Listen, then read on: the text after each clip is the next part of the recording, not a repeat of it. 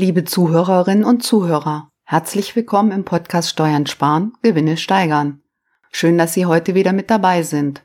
Ich bin Steuerberaterin Sabine Banse-Funke und ich berate Mandanten zusammen mit unserem Lohnteam in allen Lohnangelegenheiten. Im Teil 1 unserer Folge zur Beschäftigung von Rentnern hatten wir bereits besprochen, wie hoch die Beiträge der Sozialversicherung in 2020 sind was beim Hinzuverdienst des Rentners zu beachten ist, was eine Regelaltersgrenze, eine Altersvollrente und eine Altersteilrente sind. Wir hatten die Behandlung der Rentner für langjährig Versicherte vor Erreichen der Altersgrenze für Altersteilrente und Altersvollrente besprochen. Im Teil 2 setzen wir die Besonderheiten und häufig gestellten Fragen zur Beschäftigung von Rentnern als Arbeitnehmer fort und werden das Thema abschließen. Heute schauen wir uns die angestellten Rentner nach Erreichen der Regelaltersgrenze an. Zunächst den Rentner mit Altersteilrente. Bezieht der Arbeitnehmer eine Altersteilrente und hat die Regelaltersgrenze bereits erreicht, wirkt sich diese Rente auf die Arbeitslosenversicherung aus. In diesem Fall fallen keine Beiträge für Arbeitnehmer und Arbeitgeber in der Arbeitslosenversicherung an, da der Arbeitnehmer nicht mehr arbeitslos werden kann. Somit ist die Arbeitslosenversicherung beitragsfrei. Der Arbeitgeber spart daher den hälftigen Arbeitgeberanteil zur Arbeitslosenversicherung mit 50 Prozent von 2,4 Prozent, also 1,2 Prozent Arbeitgeberanteil. In der Krankenversicherung, Pflegeversicherung und Rentenversicherung werden die vollen Beiträge an die Sozialversicherung gezahlt, da nur eine Teilrente vorliegt. Wie sieht es mit Rentnern mit Altersvollrente nach Erreichen der Regelaltersgrenze aus. Bei Erhalt der Altersvollrente handelt es sich um einen Altersvollrentner.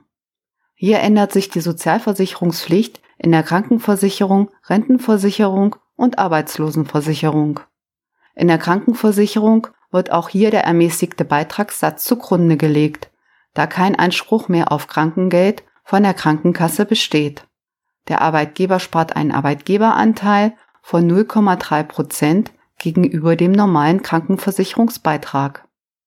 In der Pflegeversicherung bleibt jedoch die volle Versicherungspflicht bestehen. Arbeitgeber und Arbeitnehmer zahlen jeweils den hälftigen Beitrag zur Pflegeversicherung. In der Rentenversicherung ist nur noch der Arbeitgeberanteil an die deutsche Rentenversicherung zu entrichten. Da der Arbeitnehmer bereits die rege Altersrente erhält, entfällt für den Arbeitnehmer der Arbeitnehmeranteil zur Rentenversicherung. In der Arbeitslosenversicherung ist weder vom Arbeitgeber noch vom Arbeitnehmer ein Beitrag zu entrichten. Der rege Altersrentner hat nicht mehr die Möglichkeit, sich arbeitssuchend zu melden und damit entfällt der Beitrag auf beiden Seiten komplett. Der Arbeitgeber spart daher den hälftigen Arbeitgeberanteil zur Arbeitslosenversicherung mit 50 Prozent von 2,4 Prozent also 1,2 Prozent Arbeitgeberanteil. Gibt es eine Besonderheit bei Erreichen der Beitragsbemessungsgrenze durch den angestellten Rentner? Wenn ein Rentner Arbeitnehmer ist, die gesetzliche Rente und einen Hinzuverdienst als Arbeitnehmer hat, werden von beiden Einkommen die Krankenversicherung und Pflegeversicherungsbeiträge einbehalten. Überschreiten diese zusammen pro Monat die Beitragsbemessungsgrenze für 2020 von insgesamt mehr als 4.687,50 Euro und liegt eine freiwillige Versicherung in der gesetzlichen Krankenkasse vor, kann sich der versicherte Arbeitnehmer auf Antrag die zu viel gezahlten Beiträge zur Krankenversicherung und Pflegeversicherung erstatten lassen. Gibt es Besonderheiten beim Aushilfslohn von geringfügig beschäftigten Rentnern? Bei Privatkrankenversicherten entfällt der Beitragssatz für die gesetzliche Krankenversicherung. Der Arbeitgeber spart dadurch 13 Prozent. Arbeitnehmer, die bereits Altersvollrente beziehen, aber noch nicht die rege Altersgrenze erreicht haben, sind grundsätzlich in der Rentenversicherung beitragspflichtig. Der Arbeitnehmeranteil beträgt 3,6 Prozent bei geringfügig Beschäftigten. Der Arbeitnehmer hat hier die Möglichkeit, einen Antrag auf Befreiung von der Rentenversicherungspflicht zu beantragen. Damit wäre der Arbeitnehmer in der Rentenversicherung beitragsfrei und es fallen keine Rentenversicherungsbeiträge für den Arbeitnehmer an.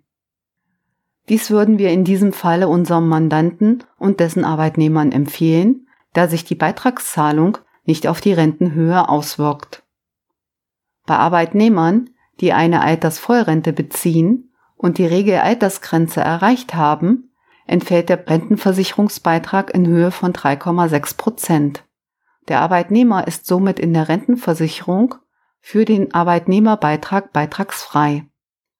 Der Arbeitgeber zahlt jedoch einen Pauschalbeitrag zur Rentenversicherung in Höhe von 15 Prozent. Der Arbeitgeber hat keine Ersparnis, denn auch hier möchte der Gesetzgeber sicherstellen, dass der Rentner im Bereich der Rentenversicherung für den Arbeitgeber nicht günstiger ist und damit nicht der Rentner aus Kostengründen bevorzugt wird. Die Arbeitslosenversicherung und Pflegeversicherung sind grundsätzlich bei einer geringfügigen Beschäftigung für Arbeitnehmer und Arbeitgeber beitragsfrei. Wie werden angestellte Rentner mit anderen Arten von Renten behandelt und welche Auswirkungen ergeben sich? Wenn Arbeitnehmer eine Erwerbsminderungsrente oder Hinterbliebenenrente erhalten, hat es keine Auswirkung auf die Versicherungspflicht in allen Zweigen. Das heißt, sowohl Arbeitnehmer als auch Arbeitgeber zahlen die vollen 50 Prozent Anteile für die Beiträge in die Kranken-, Pflege-, Renten- und Arbeitslosenversicherung. Des Weiteren haben auch private Rentenbezüge keine Auswirkungen auf das Beschäftigungsverhältnis. Allerdings können sich diese Einnahmen auf die Einkommensteuer auswirken.